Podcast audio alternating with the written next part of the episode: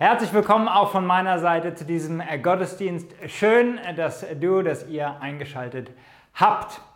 Ich trage seit ungefähr einem Jahr oder seit dem 10. Mai 2020 dieses Gummiband.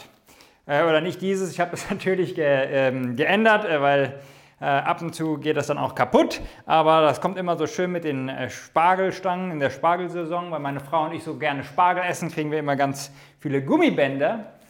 Und ich hatte mir das an meinem Geburtstag am 10. Mai 2020 zu meinem äh, Jahresmotto gemacht, von dem Gummiband zu lernen. Und ich habe mir über einige Lebenslektionen Gedanken gemacht und mir auch geistig die Frage gestellt, was will vielleicht Gott mir sagen, mir zeigen, was mir ein Gummiband beibringen kann. Und bevor du jetzt denkst, was um alles in der Welt kann uns denn ein Gummiband sagen, da sind ganz, ganz viele Dinge. Und ich will am Anfang einfach sagen, ähm, ich das ist eine Art und Weise, wie man auch äh, eine, sein geistiges Leben mal ganz neu oder vielleicht durch eine unterschiedliche Methode oder andere Methode auffrischen kann, dass man einfach mal sagt, für ein Jahr nehme ich mir irgendetwas vor ähm, oder irgendein Symbol oder so etwas wie ein Gummiband und denkt darüber nach, was kann ich davon lernen, was will Gott mir geben? Und, und überleg, äh, was dann dabei rauskommt. Ich habe eine ganze lange Liste, was das Gummiband mir im Jahre 2020, 2021 beigebracht hat. Aber in diesem Gottesdienst möchte ich nur drei mit dir teilen, damit es nicht zu lange wird. Aber diese drei waren für mich ganz persönlich ganz wichtige Lektionen. Das erste, was wir von einem Gummiband lernen, ist, Gummibänder kommen in ganz verschiedenen Formen, Größen und Farben. Wir möchten dafür mal in die Apostelgeschichte 3, Vers 1 bis 6 schauen und das gemeinsam äh, lesen. Eines Nachmittags gegen 3 Uhr gingen Petrus und Johannes in den Tempel, um am Gebet teilzunehmen. Als sie hinkamen, wurde gerade ein Mann herbeigetragen, der von Geburt an gelähmt war. Wie an jedem Tag wurde er an den Eingang des Tempels gebracht, der allgemein die schöne Pforte hieß, damit er dort bei den Leuten betteln konnte, die zum Tempelbezirk kamen. Als er Petrus und Johannes sah, die gerade den Tempel betreten wollten, bat er auch sie um etwas Geld. Petrus und Johannes blickten ihn aufmerksam an und Petrus sagte, sieh uns an. Der gelähmte Mann blickte erwartungsvoll auf, weil er glaubte, dass er etwas bekäme. Doch Petrus sagte, ich habe kein Geld für dich aber was ich habe, gebe ich dir. Im Namen von Jesus Christus von Nazareth, steh auf und geh. Eine Sache ist mir in der Vorbereitung einfach immer wieder aufgefallen aus dieser Passage. Und das ist der wichtige Satz, was ich habe, das gebe ich dir. Petrus hat gegeben, was er hat, um die Not, die vor ihm war zu verändern. Er hatte kein Geld, aber in diesem Fall hatte er Glauben. Und das ist eine große geistliche Wahrheit, die wir in dieser Passage, in dieser Stelle finden. Wenn wir das geben, was wir haben, dann passieren Wunder. Ich habe äh, einige Zeit, bevor ich Kirchenaktionen in Mainz gegründet habe, in Amerika verbracht. Und ich hatte einen Mentor, den Kerry Willis, bei dem ich sechs Monate verbracht habe. Und äh, bevor ich zurück dann nach Deutschland fliegen äh, wollte und sollte, hat er mich in sein Büro eingeladen und nochmal eine letzte Sache mitgegeben. Ich weiß noch genau, wie ich in sein Büro komme und er hat mich gebeten, äh, Platz zu nehmen und er guckt mich an und sagt, Philipp, ich will dir noch eine wichtige Sache mitgeben. Und als, als guter ähm, Schüler wollte ich natürlich sofort das mitschreiben und aufschreiben, was er mir da sagt. Und dann kam äh, folgende Aussage. Er hat gesagt, äh, Philipp, du bist die Farbe Rot. die Farbe Rot, ich wusste jetzt nicht, ob er da auf irgendeinen Persönlichkeitstypen anspielt, aber er hat mir erklärt, äh, mit Rot meint er einfach, dass ich so der Mix bin von meiner Persönlichkeit, meinen Gaben, meinen Talenten, meine Erfahrungen, wie ich Gott sehe, aber wie ich auch die Welt sehe, meine Träume und meine Emotionen. Er sagt, Philipp, das alles ist rot. Und dann hat er gesagt, wenn du rot bist, dann versuch nicht ein besseres Blau zu sein. Sei das beste Rot, was du sein kannst. Er hat gesagt, in Bezug auf Mainz, auf die Gemeindegründung in Mainz, er hat gesagt, Mainz braucht Rot, nicht dein Blau. Es braucht dein Rot. Und das hat mich wirklich befreit, weil ich nicht so mich als den typischen Pastor gesehen habe. Und Carrie hat mir sozusagen die Freiheit gegeben, dass das okay ist, dass ich rot bin und dass ich dieses Rot mit dieser Farbe sozusagen unterwegs sein soll und malen soll und nicht blau. Und ganz oft vergleichen wir uns, aber Gott will, dass wir mit unserer Farbe, mit wie er uns gemacht hat, und das ist einzigartig, dass wir ihm mehr oder weniger das zur Verfügung stellen. Und das ist wirklich befreiend. Und äh, ganz oft äh, denken wir, dass ich irgendwie anders sein muss, ähm, eine andere Farbe, eine andere Persönlichkeit, dass das, was gebraucht ist. Aber Gott schaut sich das Rot an und denkt äh, sich, das ist, was ich in dich hineingelegt habe und das ist, was du den Menschen dieser Welt geben sollst. Ähm, und anstatt das Rot gelb anschaut und sagt, ach, ich wünschte, ich wäre ein bisschen mehr gelb, das ist doch unfair. Und gelb schaut sich rot an und denkt sich, rot ist doch viel schöner.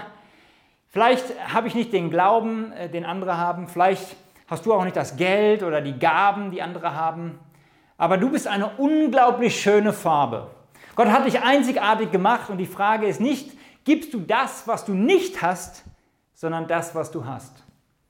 Mein Großvater hat immer gesagt, Philipp, du musst in deiner eigenen Rüstung kämpfen. Wir müssen in unserer eigenen Rüstung kämpfen, nicht in der Rüstung von anderen. Richte auch nicht andere nur, weil sie vielleicht andere, eine andere Farbe sind oder Gott ganz anders dienen. Und das ist, was das Gummiband, zumindest eine der Lektionen, mir mitgegeben hat. Es kommt in ganz unterschiedlichen Farben, in ganz unterschiedlichen Größen. Und das ist wunderbar. Und genauso hat Gott die Menschen, genauso hat Gott dich und mich gemacht. Das Zweite, was ich von dem Gummiband dieses Jahr gelernt habe, ist, nur wenn ein Gummiband gedehnt wird, erfüllt es seinen Sinn und Zweck. Das ist eine Lektion, die ich überhaupt nicht mag. Nur wenn ein Gummiband gedehnt wird, erfüllt es seinen Sinn und Zweck. Was ist der Nutzen von einem Gummiband? Ganz einfach, ein Gummiband ist flexibel und findet seinen Nutzen darin, gedehnt und gestretched zu werden, um dann etwas zusammenzuhalten. Und somit, äh, weil das war eigentlich auch so der Ursprung, warum ich mir dieses Gummiband zum Jahresmotto für meinen Geburtstag äh, und mein neues Lebensjahr gemacht hatte, ähm, äh, hatte ich mir den Vorsatz genommen letztes Jahr, anstatt dass ich mich ärgere, wenn ich mich äh, wenn mir irgendetwas nicht passt oder wenn ich irgendwie gedehnt oder gestretched werde, ähm, oder wenn ich leiden muss, ähm, hatte ich mir vorgenommen, immer kurz innezuhalten, um mir zu sagen, Philipp, genau dafür bist du gemacht. Ich werde hier gestretched und das ist gut. Jetzt muss ich ganz ehrlich sagen, das hat nicht immer geklappt. Aber äh, wir wissen alle, dass Leiden und Herausforderungen auch dazugehören. Und wenn wir diese, diese Perspektivwechsel haben, dass wenn das passiert, dass wir innehalten können und sagen können, das ist okay gerade, weil auch ich als, als Mensch muss immer wieder gestretched und gedehnt werden, auch wenn gerade das nicht so schön ist. Es gehört mit zum Leben, es gehört mit zu den Herausforderungen. Ähm, Filme zeigen uns ja, dass jemand nur ein Held oder eine Heldin wird, wenn er oder sie die Herausforderungen überwinden und dann zum Held oder zur Heldin werden. Und das ist, weil sie gestretched und gedehnt werden. Paulus und Petrus schreiben auch davon im Neuen Testament. Philippa 1, Vers 29. Da lesen wir, denn ihr habt nicht nur das Vorrecht, an Christus zu glauben. Und jetzt kommt, ihr dürft auch für ihn leiden. Es ist Teil von der Nachfolge, dass wir auch leiden. Ach, und ich hoffe, und man könnte sagen, Paulus hat sich hier, hat, hat sich hier verschrieben. Aber dann sagt Petrus ähm, später im ersten Petrus, meine lieben Freunde, erschreckt nicht über die schmerzhaften Prüfungen, die er jetzt durchmacht. Wir sollen uns nicht erschrecken. Es ist ganz normal, diese Prüfungen, die wir jetzt durchmachen. Äh, und er sagt, als wären sie etwas Ungewöhnliches. Und dann kommen diese Worte, die die wirklich herausfordernd sind. Er sagt, freut euch darüber, denn dadurch seid ihr im Leiden mit Christus verbunden und ihr werdet euch auch sehr darüber freuen, wenn er in seiner Herrlichkeit erscheint. In unserem Leiden, und das ist, was äh, Petrus hier, hier äh, sagt, können wir Bedeutung finden, weil wir verbunden sind mit Christus. Also unser Dehnen und, äh, und den Druck, den wir auch und auch das Leiden, was wir erleben, das ist Teil vom Leben und wir können Bedeutung daran finden, weil wir dadurch auch mit Christus verbunden sein können. Und deswegen habe ich immer wieder versucht, äh, mir das Gummiband anzuschauen und zu sagen, es ist okay, Philipp, wenn du gerade gedehnt und gestretcht wirst. Bevor du dich jetzt aufregst, äh, nimm das dankbar an und halte es aus. Es ist Teil vom Leben. Und dann äh, das dritte und das letzte, zumindest für heute, was ich euch mitgeben möchte, was ich dir mitgeben möchte, ist, ein Gummiband ist nichts Besonderes. Dieses Gummiband ist nichts Besonderes. Und das ist für mich eine super gute und schöne Nachricht. Für dich vielleicht nicht. Aber wenn du das Problem hast, dass du vielleicht ein zu großes Selbstbewusstsein hast, dann ist es so befreiend, dass ein Gummiband und damit auch du oder ich nichts Besonderes sind. Wenn du ein schlechtes Selbstbewusstsein hast, dann ist dieser Punkt nicht für dich, also äh, kannst du auch weghören. Aber für alle, die so oft äh, sich oft zu ernst nehmen und zu wichtig, und da schließe ich mich komplett mit ein, ähm, für die ist genau dieser Punkt so wichtig. Es ist interessant, dass sogar die Arbeit für Gott sich schnell um einen selbst drehen kann. Und dann geht es nicht mehr um Gott, sondern um mich und mein Projekt, meine Arbeit, meine Kirche, wie ich einen Unterschied in dieser Welt mache. Wenn das jemand in der Bibel verkörpert wie kein anderer, dann ist das Johannes der Täufer. Er beginnt seinen Dienst und hat richtig großen Erfolg.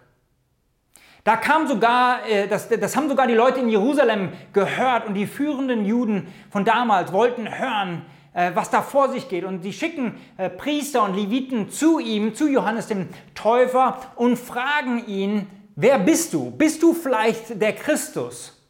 Ähm, das, das ist der Messias, auf den die Juden gewartet haben. Bist du der Messias? Allein die Frage, bist du der Retter der Welt? Also hat mich noch nie jemand gefragt.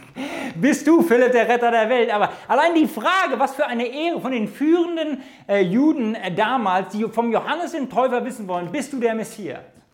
Äh, Johannes 1, äh, Vers 20, da wird ihm diese Frage gestellt. Und Johannes sagt, ganz ruhig Jungs, ähm, also er sagt das ein bisschen frommer, äh, sagt, ich bin nicht so wichtig, aber der, auf den ihr wartet, also der Messias, der Retter, der kommt bald. Und meine Arbeit ähm, sieht vielleicht besonders aus und hat auch ein bisschen Erfolg, aber ich bin nichts im Vergleich zu dem, der kommt, der, der Messias. Und dann, äh, wenn wir weiterlesen, am nächsten Tag äh, war Johannes der, äh, der, äh, der, der Täufer wieder am, am Taufen und dann kommt Jesus. Und Johannes wusste sofort, wer Jesus war. Und er ruft, er ruft ihm zu und seinen Leuten, die um ihn herum standen, seinen Jüngern, das ist er. Es geht um ihn, das ist der Christus, er ist unsere Hoffnung. Und jeder dreht sich um und schaut auf einmal auf Jesus. Alle Augen schauen Jesus an. Sie schauen Eben noch schauen alle auf Johannes, aber Johannes sagt, nein, schaut nicht auf mich, schaut auf Jesus. Und jeder dreht sich um und fast haben sie sofort Johannes vergessen. Johannes wusste, wer die wirkliche Nummer eins ist. Und ich glaube, dass aber erst der, der wirkliche Test am nächsten Tag kam. Da liebe ich die Bibel so sehr. Johannes spricht mit zwei seinen Jüngern, äh, Menschen, äh, die sich äh, entschieden haben, ihr, ihr ganzes Leben zurückzulassen, um ganz intensiv, Tag ein, Tag aus, diesen Johannes zu folgen als Rabbi. Und äh, der, der Rabbi würde, äh, hat, hat sich entschieden, sein, sein, alles, was er weiß, alles, was er verstanden hat, über die Tora hineinzulegen in seine Jünger. Und, ihr, und das war enger als eine Familie.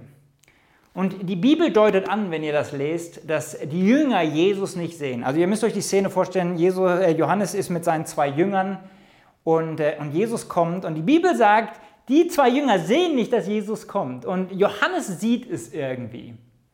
Ähm, und was passiert als nächstes? Ich meine, ich persönlich hätte mir gedacht, oh nein, da kommt Jesus schon wieder, der hatte gestern so viel Aufmerksamkeit, heute stehe ich wieder ein bisschen im Mittelpunkt. Ähm, warum, äh, warum ist er jetzt schon wieder hier? Aber gut, dass meine Jünger ihn nicht sehen, dann können wir ihn einfach vorbeiziehen lassen. Aber solche Gedanken hat Johannes nicht, weil sofort ruft er auf, äh, aus, aufgepasst, da ist Jesus, guckt euch an, das ist er. Achtung alle Mann, es geht wieder nicht um mich, es geht um Jesus. Und dann äh, lesen wir, dass äh, sogar die Jünger von Johannes dem Täufer ihn verlassen und Jesus nachfolgen. Und das ist eigentlich Hochverrat, wenn man äh, das Verständnis vom Rabbi und dem Jünger, vom Talmidim kennt. Das ist eine Schande, aber nicht für Johannes. Johannes wusste einfach, wer er war und wer er nicht war. Und somit war er frei, ähm, wirklich so Gott zu folgen, wie es richtig ist. Er war frei von dem Verlangen, immer im Mittelpunkt zu stehen, sich ständig mit anderen vergleichen zu müssen, immer der Erste sein zu müssen oder zu meinen, dass die Welt sich um ihn drehen würde. Er war einfach frei davon. Er war frei von seinem Ego und von Eifersucht. Und dann lesen wir sogar, dass, äh, dass Johannes der Täufer hört, dass ihm äh, gesagt wird, Rabbi, der Mann, der gestern bei dir war, der tauft jetzt selbst. Also spätestens jetzt würde ich sagen, sollte es einem reichen. Also taufen, das, ist, das war Johannes Job. Der heißt Johannes der Täufer. Ähm, und trotzdem hat es für Johannes dem Täufer überhaupt keinen Unterschied gemacht. Es war total in Ordnung, dass Jesus auch anfängt zu taufen. Er wusste, es ging nicht um ihn, egal wie viel Erfolg er hatte, egal wie viel ihm an einem Tag zugehört haben, am nächsten Tag ging es nur um Jesus. Und dann kommen wir zu diesen unglaublichen Worten aus Johannes 3, Vers 30, die das alles zusammenfassen, wo Johannes der Täufer sagt, und das ist ein Lebensmotto, was wir uns alle dick und fett aufschreiben sollten. Johannes 3, Vers 30, er muss immer größer werden und ich immer geringer. Er, Jesus, muss wachsen und ich muss abnehmen. Christus soll immer wichtiger werden und ich will mich immer mehr in den Hintergrund äh, treten und in den Hintergrund stellen. Es geht nicht darum, wie erfolgreich der Philipp ist, sondern wie erfolgreich Philipp Christus macht.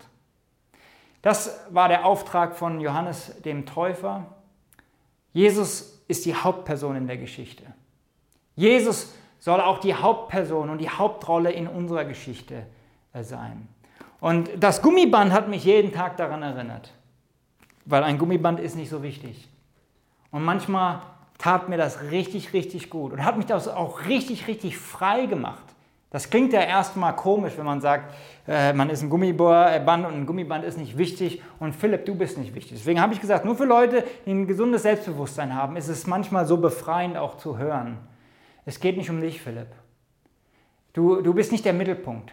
Deine Gefühle, deine Emotionen, deine Arbeit, das ist nicht, worum es geht. Es geht um Christus. Er muss zunehmen und ich muss abnehmen. Und das hat mir sehr, sehr viel Freiheit geschenkt, wenn ich darüber nachgedacht habe. Also das sind die drei Lektionen von, von dem Gummiband. Und äh, die haben mich begleitet im letzten Jahr. Gummibänder kommen in ganz verschiedenen Formen, Größen und Farben und das ist gut so. Genauso kommen wir als Menschen in ganz verschiedenen Formen, Größen und Farben. Das zweite war, nur wenn ein Gummiband gedehnt wird, erfüllt es seinen Sinn und Zweck. Und das kann Bedeutung auch uns geben in unserem Leiden und wenn wir gedehnt äh, werden. Und dann das dritte, ähm, was wir angesprochen haben, ein Gummiband ist nichts Besonderes. Lasst uns gemeinsam beten. Vater, ich danke dir für diesen Morgen und äh, bete, dass dieses Gummiband und dass wir darüber nachgedacht haben, was, was du uns auch durch deinem Wort, durch so ein Gummiband sagen willst. Ich, Herr, ich bete, dass, dass ein Gedanke, ein Satz, ein, ein Vers, ähm, dass das Wirklichkeit wird in unserem eigenen Herzen, dass wir heute was mitnehmen, wo wir nicht nur irgendwelche Worte gehört haben, sondern wo du auf einmal zu uns sprichst. Ja, deswegen bete ich, dass wir uns ein paar Minuten wirklich Zeit nehmen, auch vielleicht heute nochmal ganz besonders darüber nachzudenken, was du uns durch dieses Gummiband sagen möchtest und was das ganz persönlich auch für eine Botschaft für uns sein soll heute, wenn wir schauen, wie wir in die nächste Woche hineinstarten wollen. Herr, ich danke dir, dass äh, du uns so gemacht hast, wie wir uns gemacht haben, hast, wie wir gemacht sind. Ich bete gerade für diejenigen unter uns, die leiden, weil sie immer auf Gelb schauen, dass du ihnen heute in ihr Herz sprichst. Du bist rot und du bist einzigartig und du bist wunderbar, so wie du bist. Ich bete, Herr, dass diejenigen unter uns, die gerade leiden, Herr, dass wir, dass wir Hoffnung und nochmal neue Zuversicht bekommen, dass wir dass wir Bedeutung auch in unserem Leiden finden, weil, weil wir wissen, wir werden da gedehnt und gestretcht, aber, aber wir machen es für dich und wir wollen für dich den guten Kampf kämpfen und weiter dranbleiben. Ja, dann bete ich, dass, dass äh, wir Hoffnung aus der, der Wahrheit bekommen, dass, dass wir auch gar nicht so wichtig sind. Auf der einen Seite sind wir deine Kinder und wir sind un unfassbar wertvoll. Und auf der anderen Seite, Herr, lass uns bitte nicht in die Versuchung kommen, dass wir uns zu ernst nehmen. Lass uns wie Johannes der Täufer sein, der ein Leben geführt hat, das proklamiert hat, dass du zunehmen sollst und wir abnehmen. Und Herr, somit lass uns nächste, äh, nächste Woche, wenn wir die nächste Woche starten, mit, dieser, mit diesen Wahrheiten starten. Und wo auch immer du uns ganz persönlich herausfordern willst, Herr, bete ich, dass wir alle Ohren haben, die hören und Augen, die sehen für das, was du uns sagen willst. Im Namen Jesu. Amen.